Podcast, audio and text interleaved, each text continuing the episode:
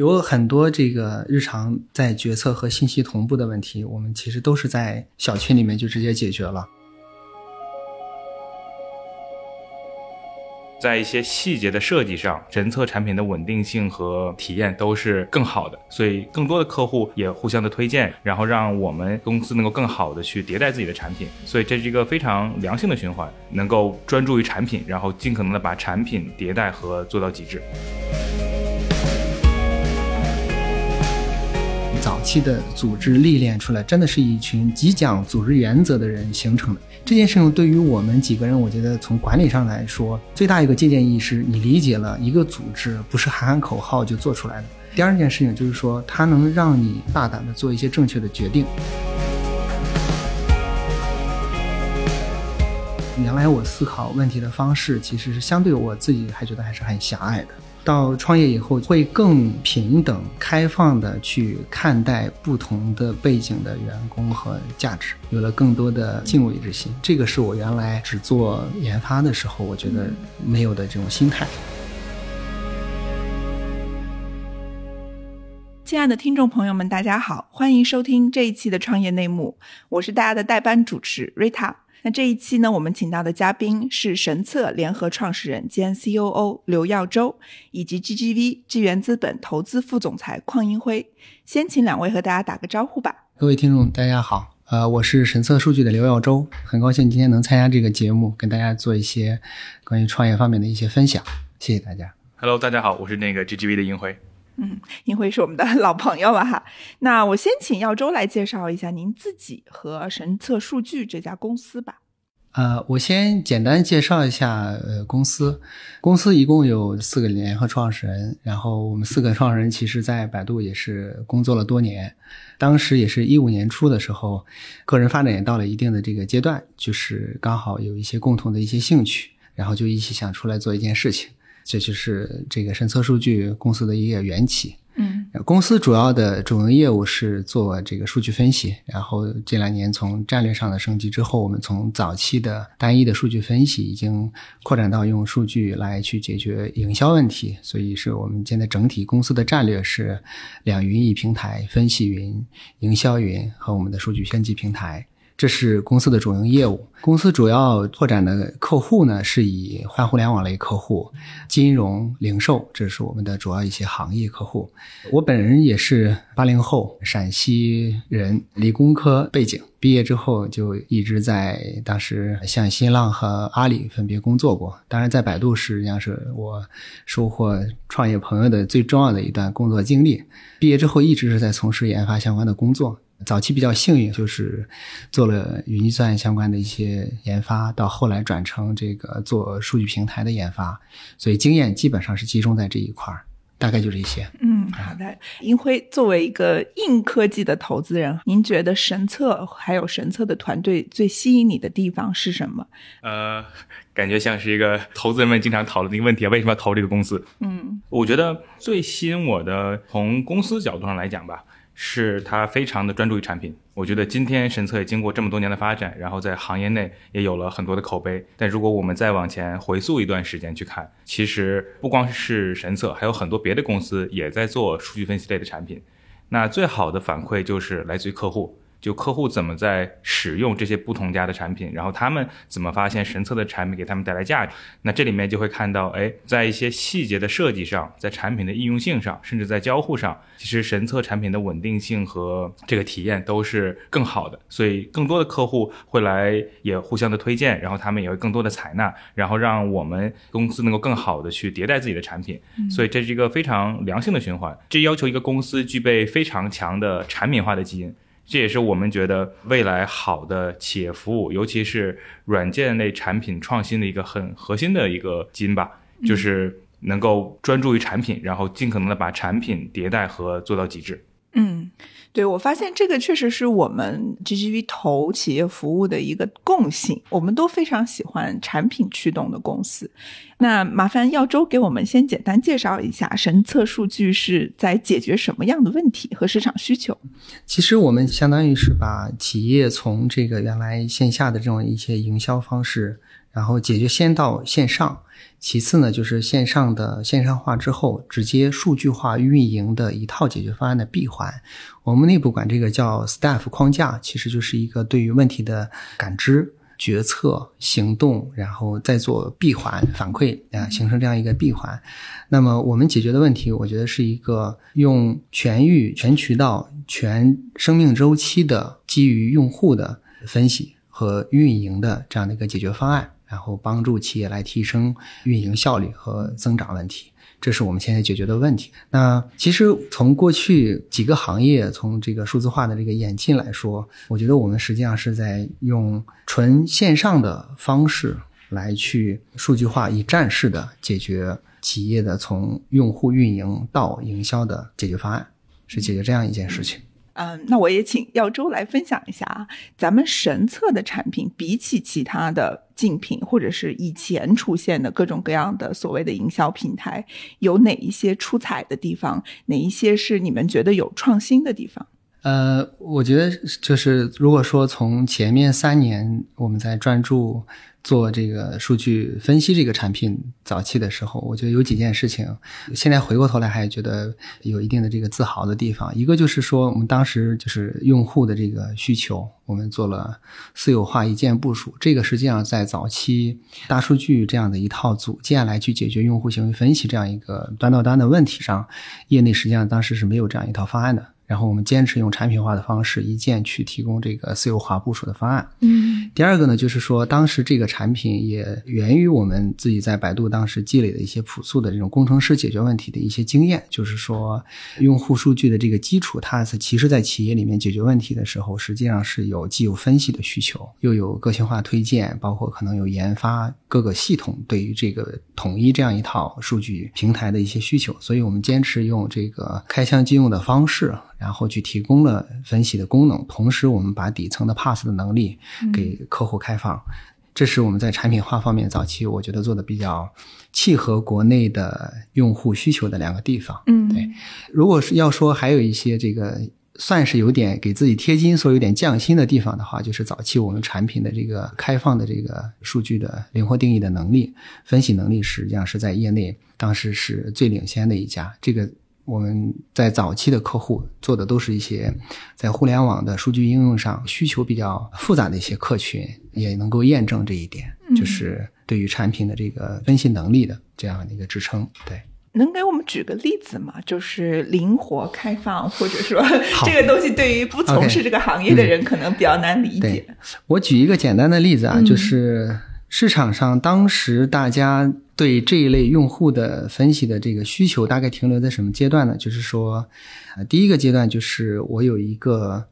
这个数据源采集过来之后，我去看看最常见的，比方说这个活跃用户数字是多少，嗯，然后可能从某个渠道呃带来了多少客户，然后大概是这样一些基本的一些数据。那实际上在无论是这个做产品优化还是做这个市场投放，实际上这个更精细的这种分析的话，它会有很多这个维度的交叉，嗯啊，比方说我可能去看说这是某个渠道的。然后某个这个手机的终端上的这样的一些用户，在我的产品上的这种使用体验，那类似于这样的这种列举，比方说可能区域啊，这个维度可能会非常非常多。那么这时候实际上在当时的市面上常见的这种解决方案里头，基本上这些指标的组合是固定的方式提供给企业内部的数据分析人员的。嗯，那神策其实当时把这样的这种自定义组合的这种能力。然后一键赋能给了这个数据应用的这些角色里头，不管是产品人员还是运营人员，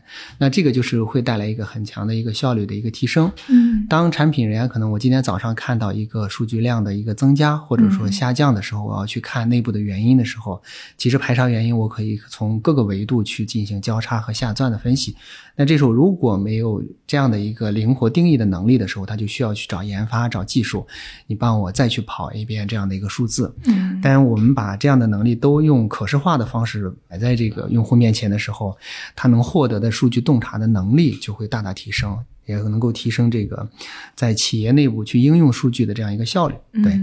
就像一个展示板一样的，它可以任何人他不需要懂可能统计学的东西，他只要打开它的界面，他就能看明白他昨天的决策或者是行动产生了哪一些商业的结果。对，可以对于数据做更深入的这个下钻或者叫洞察。对，我想补充个问题，既然我们叫那个创业内幕，最近有一个很强烈的感受啊，就是尤其做企业服务或者 SaaS 产品类的公司。他们在早期的时候，公司会面临一个很难的一个就是状况，比如说我好不容易获取到了一些客户，然后这些客户呢会给我提一些很奇奇怪怪的要求，因为有了这个客户关系，然后很多一些公司在早期他没有安全感，然后他希望好不容易有了一个客户，哎呀，我尽可能的把他的这个预算啊，把他的服务啊，哎，我我都做了。还有一类公司，它其实不会这么做，那它会给产品的设计。和给产品的路线图有比较清晰的一些规划，但也意味着早期要放弃掉很多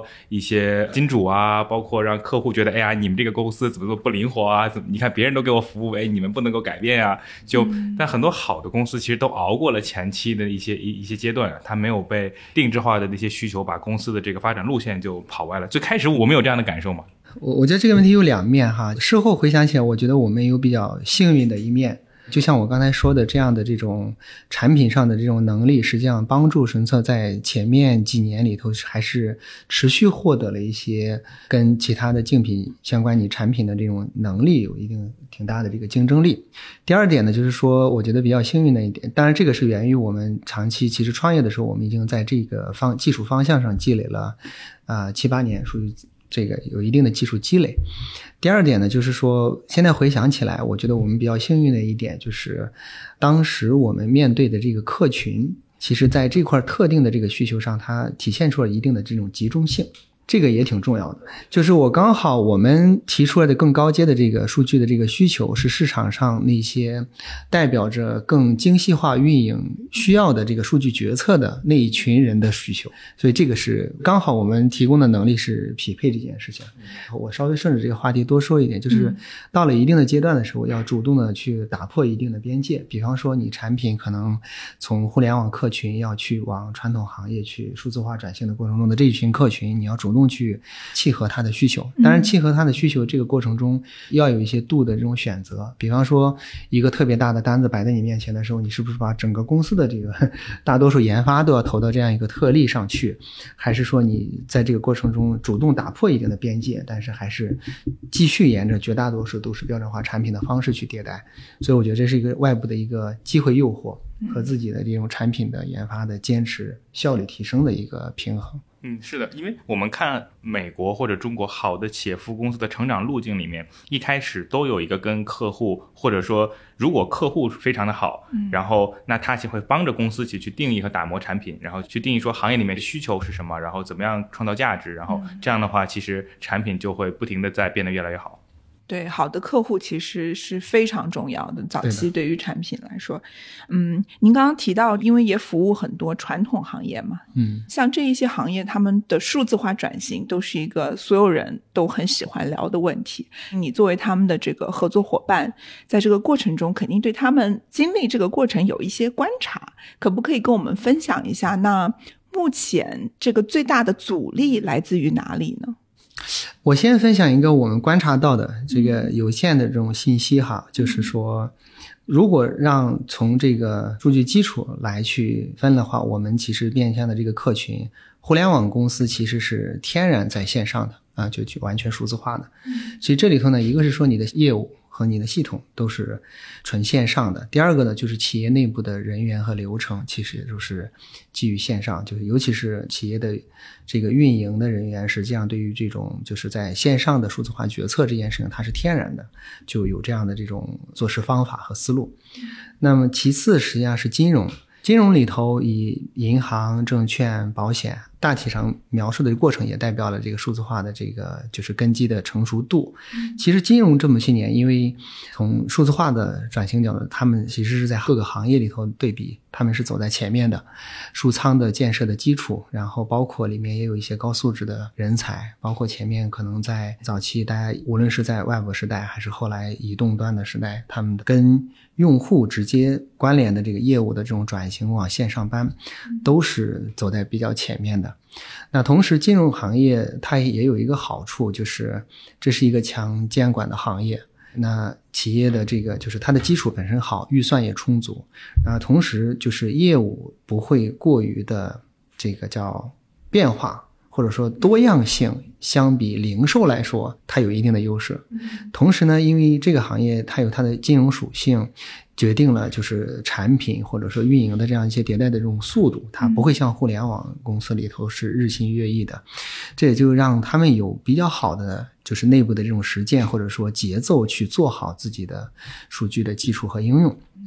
这个是我看到的金融行业，同时金融行业里还有一个，这是说的是需求方。从 to B 公司做供给方来说，这个行业里头长期也有很多很知名的一些企业在之前就提供服务，这是我觉得他们做的相对供需，我觉得基础打得好的地方。零售行业呢，其实恰恰就相比金融行业的话，它有一个挺大的几个特点。第一个呢，就是说过去在 IT 的这个预算，那跟金融行业的这个就是充足程度，我觉得是不能这个相比的。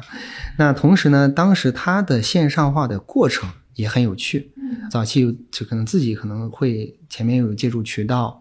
然后后来可能有电商可能有自己的一些尝试，早期也有过建站，就外部时代有自己的官网的一些尝试，但大多数其实建官网都失败了。再到后来有了阿里生态，然后京东生态，他们又上了一波，然后这时候他借助于代运营，然后他自己前面也会建一些这个会员系统。那实际上，这个他一波一波的，再到后来，就是又发现这个移动端起来的时候，有一些厂商又开始自己想尝试去建移动，嗯，再到后来，可能又有了小程序，就是你看，包括今天又有了这个抖音。快手这样的一些电商的那种格局，包括中间还有这个大家在喊这个新零售，所有这一系列的这些变化，那么里头就是每一波技术的这种趋势或者说玩法，都代表了零售行业要为这个技术趋势要去做 IT 的这种投入。那么这时候它的基本上内部系统的构建的过程是一波一波的这样的一个选择。不幸的是，这个过程中也没有形成比较像。金融行业里头，这提供 IT 解决方案供给方比较稳定的一些这个这个 vendor，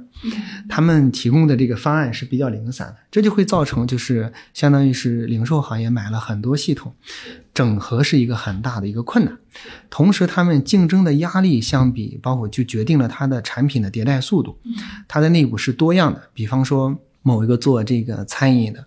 可能今天要对标，可能我要做一个茶，我可能要对标市场上可能最新的一些玩法，它的内部可能起了一个业务，这个业务的迭代速度会非常非常快。它同时为了尝试别的模式，又在别的地方取了一个什么社区团购这样，这就会造成它的内部的这个需求的多样性和迭代速度会很快，很难形成在一段时间内去冷静的去规划自己的 IT 系统和数据。那我大概观察起来，我觉得这里头的挑战不同，当然零售整个的这个机会，我觉得也更大一些。大概就是我观察到的现状。啊，我觉得太有趣了，就是因为数字化转型这个东西在中国是一个很大的市场，除了我们刚刚讲到的非常碎片化的做个 H 五的、做个后台的这种 vendor 之外，它也有非常大型的咨询公司，它在接这样的项目，想要把它整合起来。然后，其实相对于来说，是不是在跟您合作？的时候，更加大型的零售企业，您在给他做这种定制化的时候，也是一个咨询的过程。啊，对你说的非常对，我觉得这里头就是包括我们可能跟业内一些比较知名的，就是他们做的是头部客户咨询的这样一些企业服务类的公司也做过一些交流。我觉得这里头的确他们是用咨询的方式在做，然后越头部的客户，他的 IT 的规划能力相对会更好一些。这也是神策今天有机会，我虽然在前面的时候我不是提供一个最完全的一个解决方案，但是我们有机会去跟行业里头最头部 IT 能力最好的一些公司合作，就是。是我们有我们在某一块系统里头独特的竞争力，然后线上这部分我们的解决方案做得更好，功能更强大、更先进。那么同时就是说，回过头来看这里头，确实有些公司用咨询的方式。那么咨询在这个阶段里头最大的挑战是什么？他们最大的挑战就是第一，迭代的速度让咨询公司很难有一个较长时间的一个时间窗口的一个经验差。这样的话，它的经验优势就像，比方说跟原来的 ERP 年代的这个就是经验优势会缩短，这些时间窗口就你经验的这个可复制性的这种窗口实际上是很短的。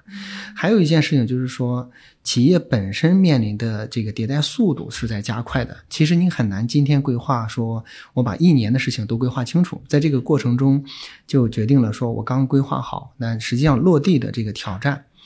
就是有两个，一个就是说你很难规划特别长的周期，第二个事情就是说，在这个过程中你规划完之后落地的这个挑战，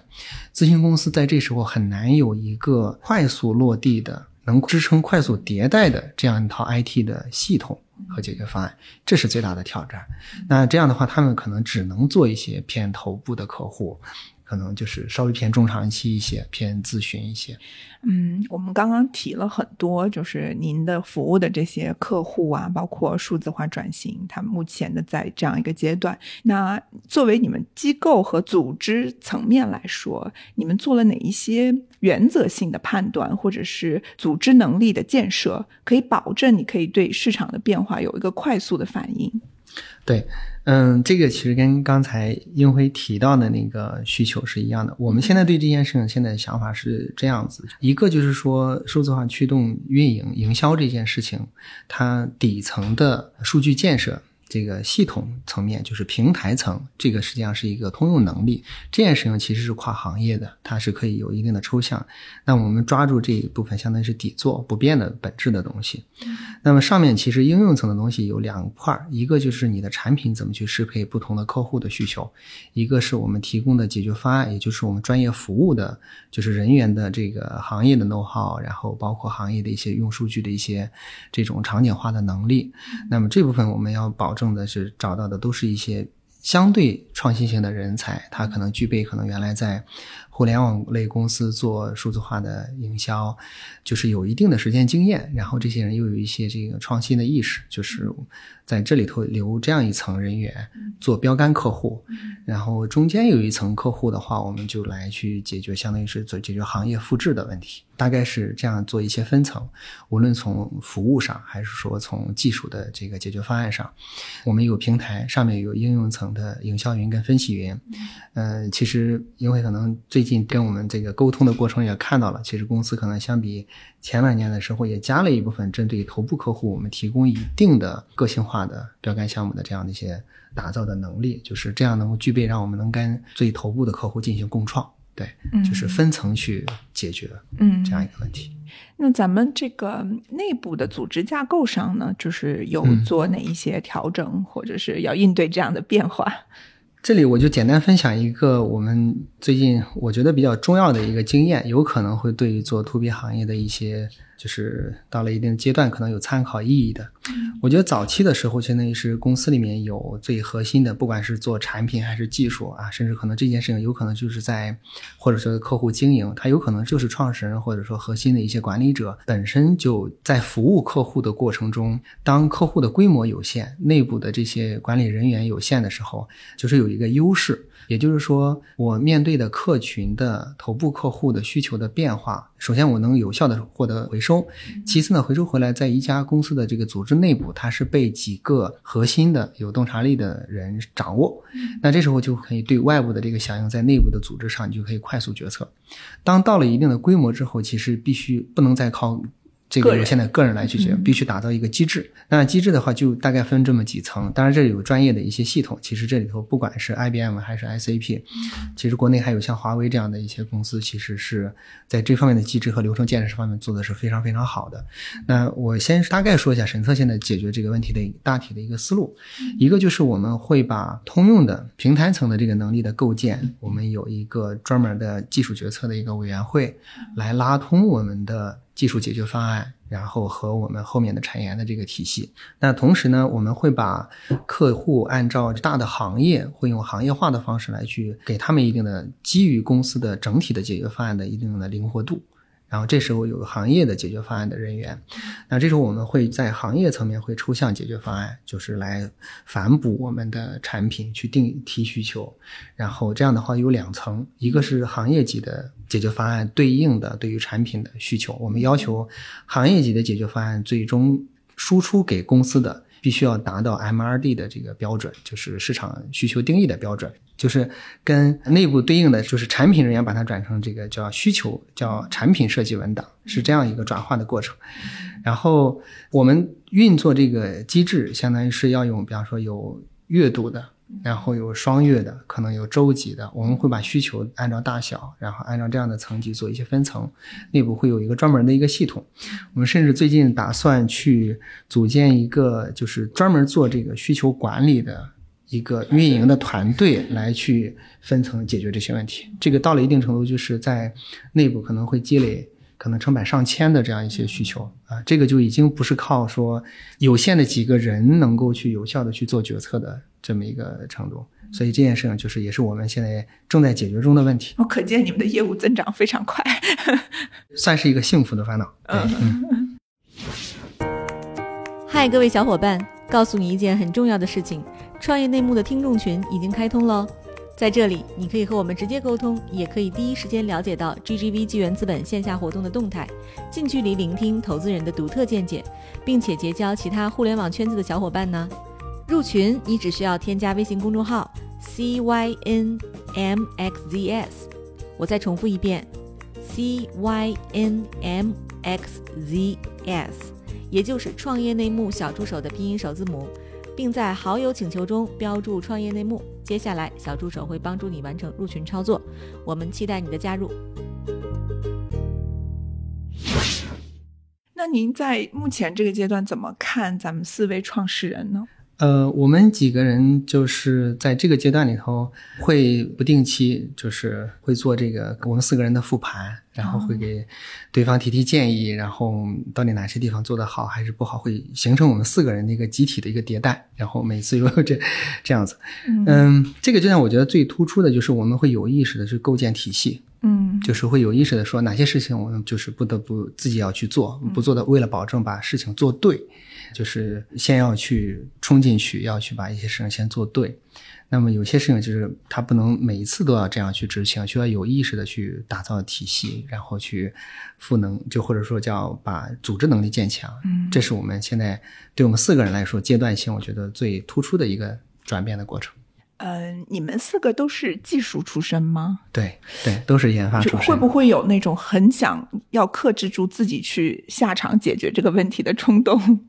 嗯，坦率说，这个过程是持续的啊，就是有时候是一种自己提醒自己，有两种矛盾，它是一个反复区间。一种说我自己先进去干，可能效率更高，对，保证这个质量；第二种又反复要提醒自己，这么做可能到了一定的这个挑战，我不能持续这么做。然后那这时候你组织的能力又不见得就是 ready，所以在这个过程中要不断的去平衡这件事情，会经常脑子里面闪现一个问题：做还是不做？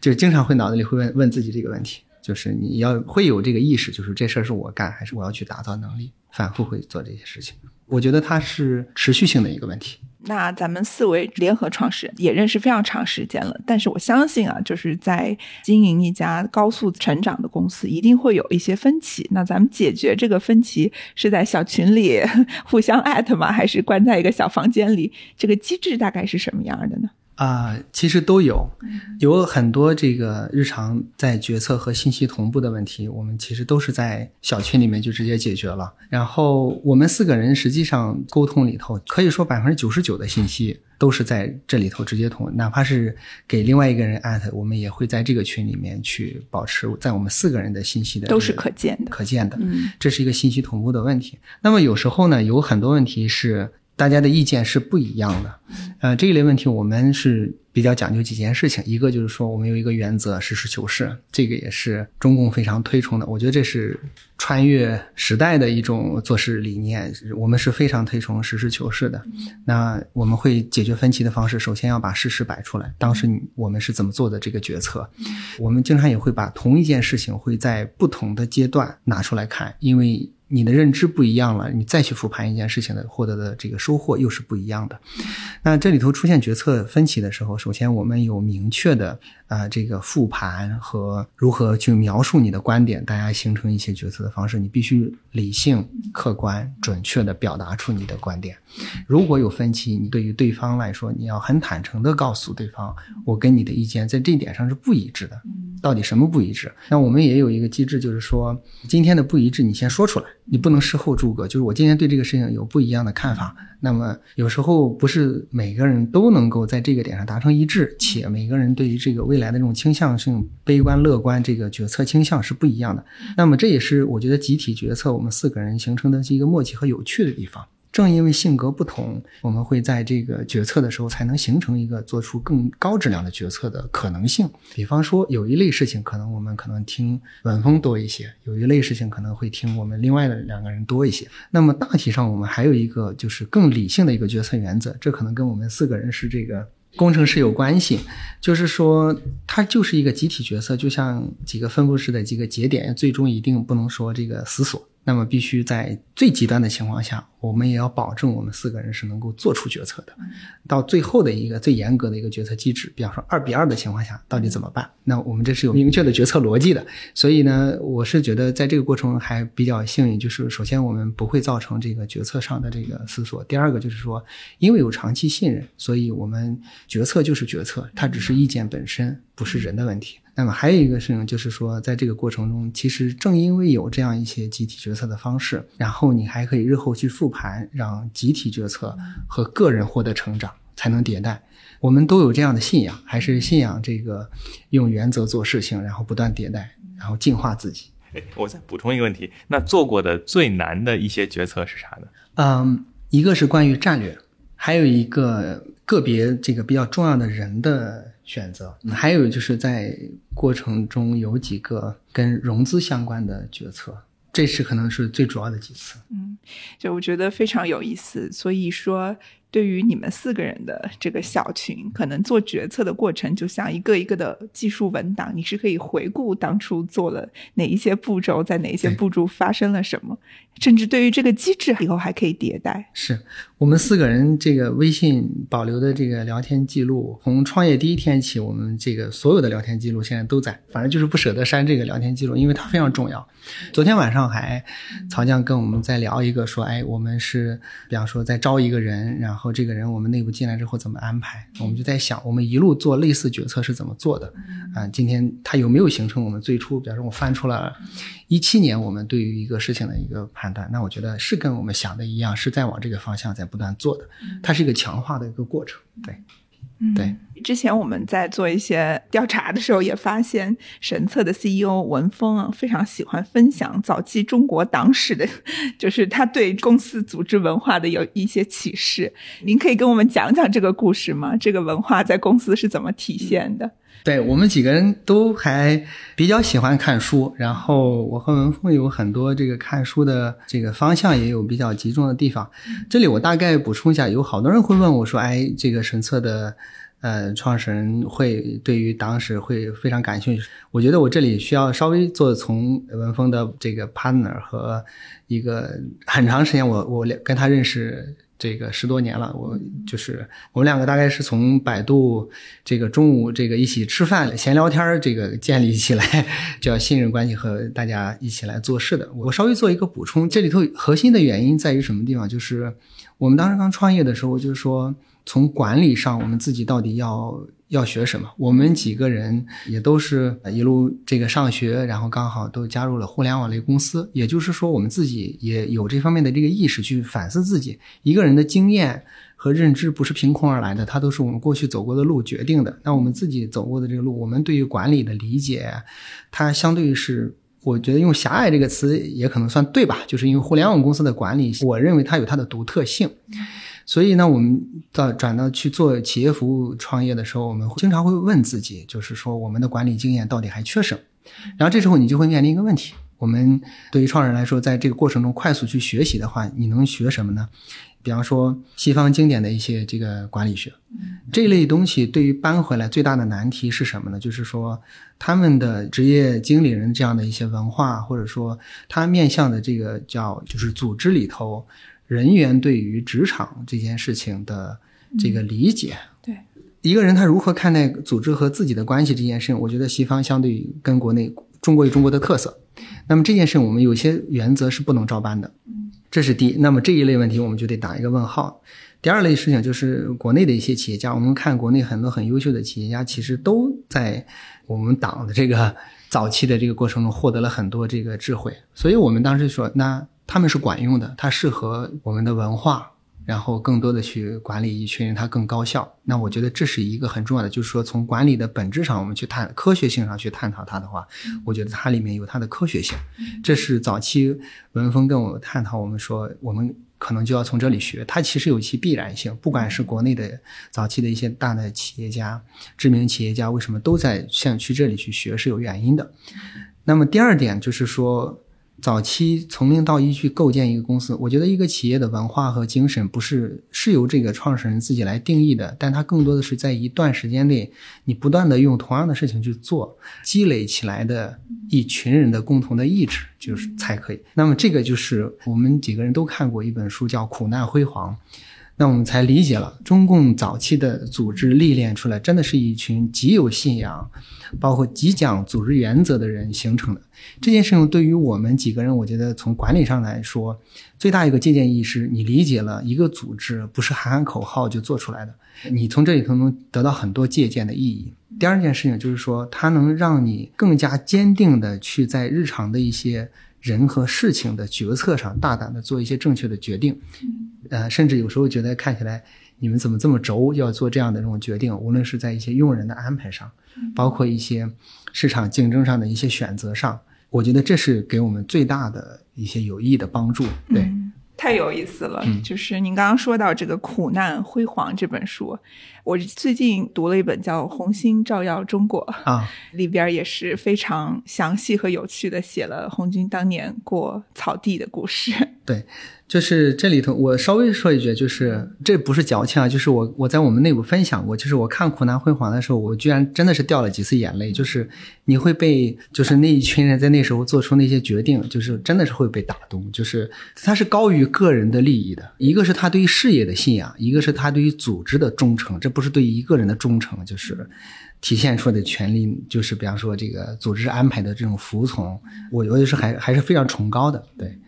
这块我想再展开问问，其实对于企业服务的公司或者说投资来讲，产品本身是壁垒，但也不是绝对的壁垒。很多时候，比如我们做的数据分析类的产品，或者我们做的营销类的产品，也不是我们市场上第一个来做的，但是我们可以把它做得更好。然后我们找到了别人没有找到的客户的需求，然后我们可以把这个需求很好的满足。那其实背后且付更多的相信是一个组织能力和整个团队的 PK 啊。团队 PK 体现在了说，我选什么样的切入的方向，然后我怎么样去定义我的产品，怎么样迭代我的产品，怎么样服务好我的客户，其实它背后都是组织支撑的。这也是支撑我们 GGV 一个很核心的一个投资逻辑，就是相信这个团队。然后刚才也提到，就很有意思，它一连串我其实好奇的是，比如西方经典管理学里面有哪些案例，可能我们一开始讨论觉得在公司不适用，对吧？然后那 OK，我们借鉴了哪些在就是。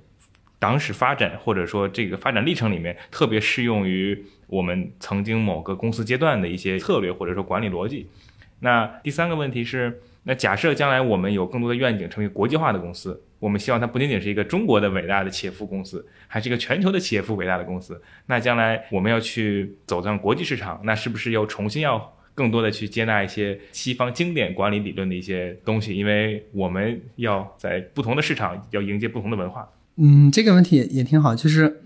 我们几个人这个，包括对于公司一些管理思路上，我觉得西方经典里头有两本书，这也是我们公司在早期的时候，其实管理者都会学的两本书。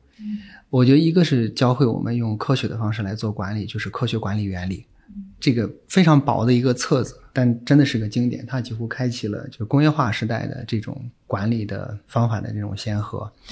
我们从这里头借鉴了很多。思路，他教会我们说，在这里头怎么样去把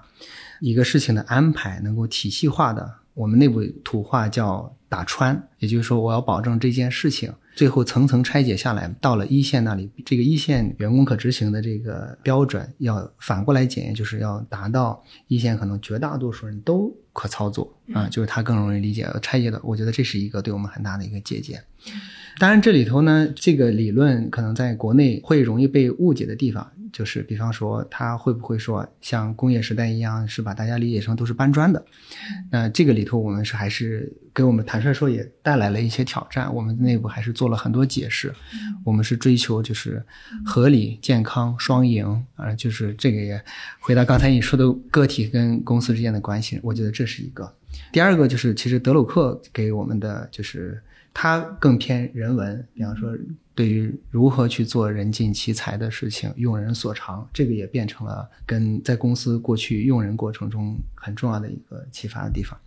如果说让我觉得最大的可能这里头有挑战的地方，我觉得还是跟文化里头我们个体跟组织之间的关系这个地方。我觉得中西方文化最大的不同，结合这个就是考虑到员工的实际情况，他的诉求，在这里头找到更好的双赢的方式。我们喜内部喜欢讲一个词，员工跟组织之间的关系是一种彼此成就。我们是要在未来一段时间里头彼此成就。当这个不适配的时候，我们崇尚好聚好散。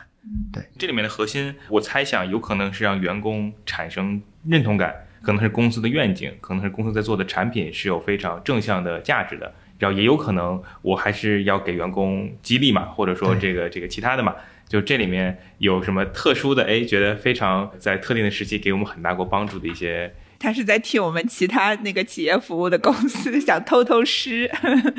您可以讲讲这种特别细节操作层面的东西。啊，我讲一个关于我们对于长期激励这件事情的一个考虑吧。大家现在知道的就是，嗯，现在的创业者，我们都会对于很多员工会有这样的一些这个股权的激励。那么这里头就摆在我面前一个问题：到底激励多少？什么样的人你可以激励？用什么样的方式去激励？就是所有这些问题，就是说起来容易，然后具体落实到日常的判断上的时候，就是要耐心的把一个一个的人和事儿要判断清楚。我举个简单例子，比方说，我们会给在公司长期服务多年，我这里不是夸张的说法，就是我们的前台的同学，我们在公司去年就成立快六周年的时候，我们给前台的长期贡献者也有相应的激励。那你会发现在这个过程中，这些员工，我敢比较自豪的说，你去一家公司去，直接感知到这个前台有没有主人公精神，他是洋溢在脸上的。然后呢，他平时给客人送一杯来访客递一杯水，然后他把你送走，就连一个快递进门解决一个什么问题，他都是能反映出来。然后这些细微的事情会影响到来访的这个，比方说投资人，会感让我们的候选人，还有你的客户，其实都能感知到。更重要的，它会让内部的员工感知到这个公司的老员工是怎么做事情。那这是我们对于这样的一个，这是一个点。第二个点呢，就是关于激励的这个方式。那比方说有些公司可能核心的员工如果有流失，你会怎么处理这件事情？那么神策就比较注重。我们绝对在契约精神上，我们把这个看的就跟公司的生命力一样，就是我们至今就很自豪，我们没有一笔在这类事情上让员工觉得说，这公司说的事情跟原来做的不一样。那这个就有一个特别大的一个好处，就是在公司待了很久的人，你可以说我公司给的不够多，但他从来不会担心说这个公司承诺的一分都不会少。他不会担心这件事情，所以我觉得在这些激励上面，就是你给他的，就让他要知道，说我做到什么程度，我能拿到什么样的长期激励、短期激励。你让他确定的让员工有这样的这种，这也是一种信任，就是个体跟员工之间的信任。只能大概说简单的一点，对，嗯。从您刚刚的分享，其实我可以感受到咱们神策整个创始团队对于管理这件事情，是以抱着一种求知求真的态度，在非常非常严肃和认真的思考。我觉得这个对我的触动还是挺大的。然后接下来，我想从您个人的角度谈谈，就是您创业的这些年，您觉得对您个人成长来说最大的变化是什么？呃，先说小我吧，我就觉得对，在这个过程中呢，首先让我收获了非常难得的，你，你很难就是，我觉得成年以后你很难获得，就是你持续在一件事情上有长达比方六年，这样的我持续能够有专注做一件事情，就是我每天早上起来不用去说我今天想不想上班，这个真的是就这个啊、就是这样的这种工作质量，呃，就是我觉得是我收获非常非常大的，就是让我的其实时间占用多了之后，你会更能平衡好你个人的时间和工作的时间啊、就是会珍惜每一刻时间。我觉得这是我自己从绝对的个小我的这个叫生活质量上来说，我觉得我是非常非常享受这一段的。我老婆前两天还说，她说：“你看你创业虽然忙，她就无意间跟我说了一下，她说你其实陪伴小孩的时候，你其实是会非常非常注重质量。他会觉得说孩子其实没有那种感知，说你有这个缺失。这个也跟就是你能全身心的去做好在工作中的事情。你会跟员工每开一次会，你都希望说我开的是有质量的。其实他都像搭营造了一个场子，你认真对待每一件事情的时候，你一定会回过头来认真对待家人的，所以这个质量会提升。所以我觉得这是从小我上，那从个人的这个成长上来说，我觉得他就我原来是做技术的，还是说走过的路基本上决定了你的思维方式、你的价值取向。那原来我思考问题的方式，其实是相对我自己还觉得还是很狭隘的。到创业以后，就是要面对客户，然后要面对不同角色的员工。几年下来，我觉得会更平等、开放的去看待不同的背景的员工和价值。然后第二个就是我会对于我面对的不确定性的问题，开放式的，就是我面对的未来这件事情，有了更多的开放心态和敬畏之心。这个是我原来只做研发的时候，我觉得没有的这种心态，这是我最大的收获。各位亲爱的小伙伴，你知道吗？除了创业内幕之外，我们还出品了一档英文播客《Evolving for the Next Billion》，由 GGV 纪元资本的管理合伙人童世豪和市场经理 Rita 杨主持。如果你对东南亚、印度、美国等海外市场感兴趣，欢迎收听来自当地头部创业公司 GVC 的声音。收听及订阅，您可以在我们节目顶端找到 GGV 的小馆，点击进入就能看到我们出品的这档节目了。欢迎喜欢收听英文播客的小伙伴点击订阅哟。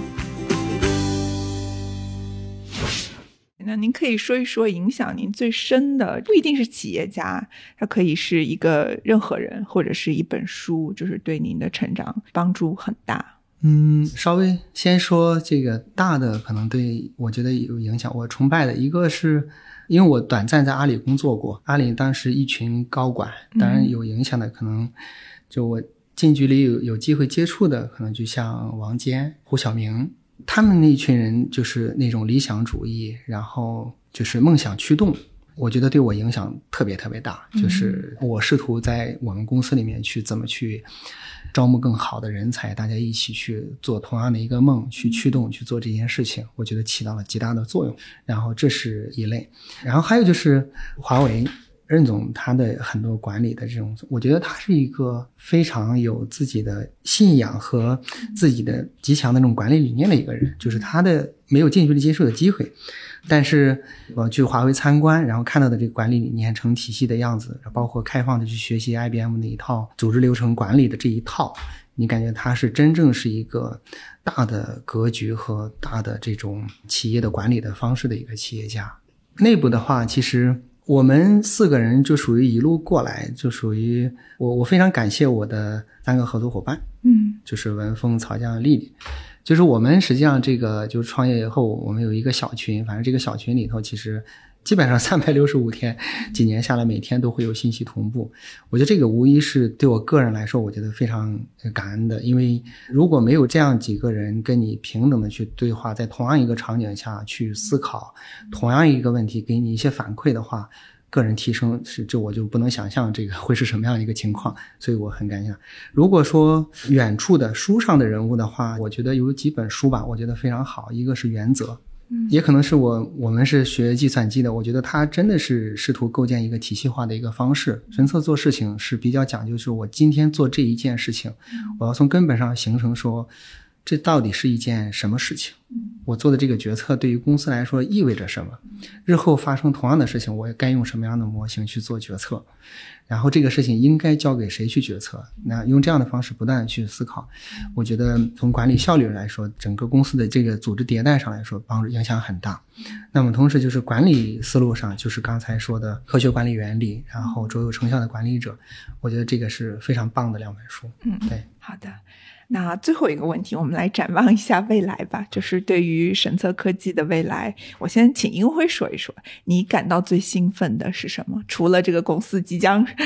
成为市值多少多少的 这点之外，我觉得市值只是一个外在的表象。就我们看啊，美国有非常大体量的企业服务公司，微软万亿美金就不说了。Adobe 是一个两千亿美金市值的公司，ServiceNow、Salesforce 一千亿美金。那中国今天市值比较高的，像金山办公、GGV 的 Portfolio，我无非在一千多亿人民币，两百亿美金。就我们花了很长时间去想，说中间的那个差距点究竟在哪里？好多时候你去看头部公司，他们做了一个很重，但是对于企业来讲很重要的一个产品。那比如说 Adobe 做的是整个营销体系，然后再往下，ServiceNow 做的整个的运维的体系。然后后边还有像，比如说 CrossStrike 做的安全的体系，其实它是大企业，我们说是万人级别大企业，它非常核心的一些运营的流程，然后数字化了之后，可以把它运营的效率提升。嗯，但这样一个产品，它很难很难做，它是需要投入很多钱、很多时间、很专注的这个产品打磨上的，它也需要一个团队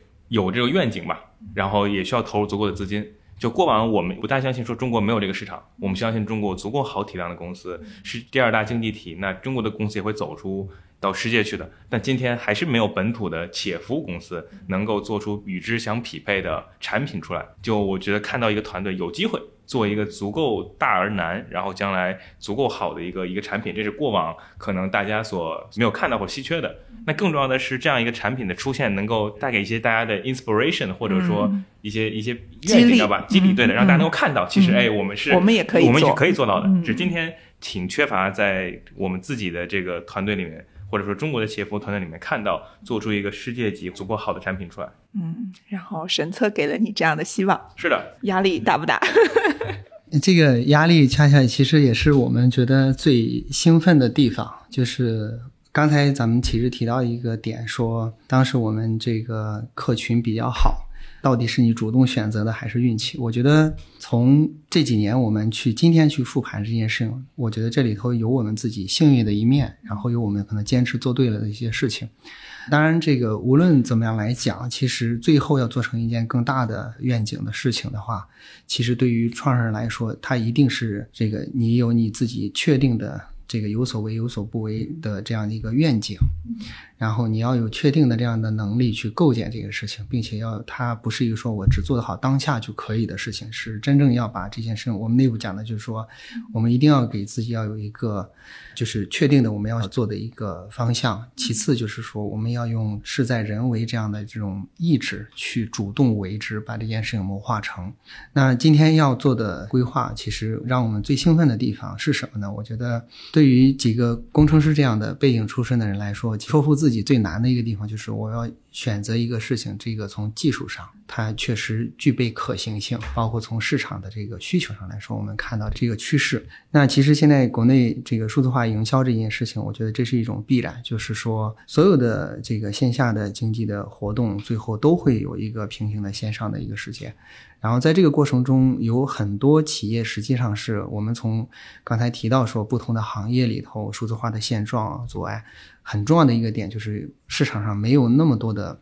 足够的数字化的人才去支撑各行各业大大小小的企业都完成这么一件事情，那么这里头就有一个机会，就应该有一些平台级的企业提供这样的产品、服务、成型解决方案来去做这件事情。国内的市场又是足够大的，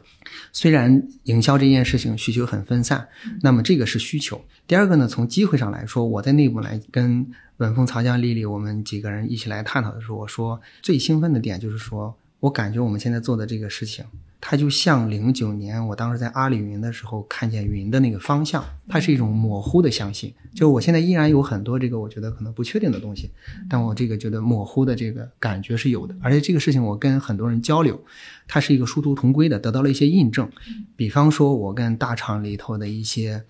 啊，就是人到中年的一些这个架构师啊，就是我跟他们聊，他们就也在想这件事情。比方说，我在大厂里头看到这么多的流量在做这个营销的这个匹配，我服务商家的过程中，我是怎么思考这件事情的？他有他引以为傲的一些技术的积累、经验的积累，但也隐隐看到了仅在一个生态里面做这件事情的一些焦虑。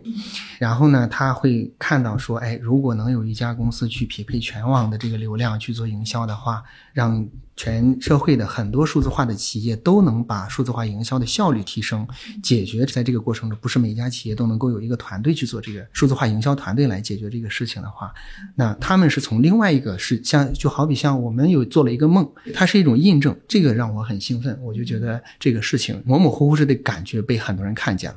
那么第二点呢，就是说。它是一个事在人为的事情，这个事情以神策今天的能力、组织能力来说，还远远不够做成这么大的一件事情。那么，我们就以终为始来倒推五到十年，假设国内有一批几家公司，像英辉描述的那样，成为能够支撑像美国一样市值半壁江山的这样一些企业服务类公司的话，应该是什么样的一群人才配得上这个机会？我们也在问自己自己这个问题。那我们想，就是应该是说。在 to C 互联网时代，因为国内是 to C 互联网跟这个企业服务，我们力量还比较薄弱。这个高端的这些架构师和人才，前几年还处在焦灼和竞争，to B 是不占优势的一个阶段。那么在下个五年里头，有没有可能有这样一些有经验的？就刚才说呢，大厂的一些人到中年的这些有经验的人，他们在找，我们也在找。我们非常渴望有这样一群人相信这个机会，然后我们在未来五到十年里头，大家彼此成就，一起做成这件事情。这里头我内部是想，我说我特别希望我们能招到五十到一百个，就是在未来的。这个三年里头，我们招到这样一批志同道合的人，真正大家一起把这件事情做成，这是我们现在最兴奋的地方。对，嗯，好，那我们这期节目就到此为止，感谢两位嘉宾的精彩分享，谢谢大家，谢谢大家。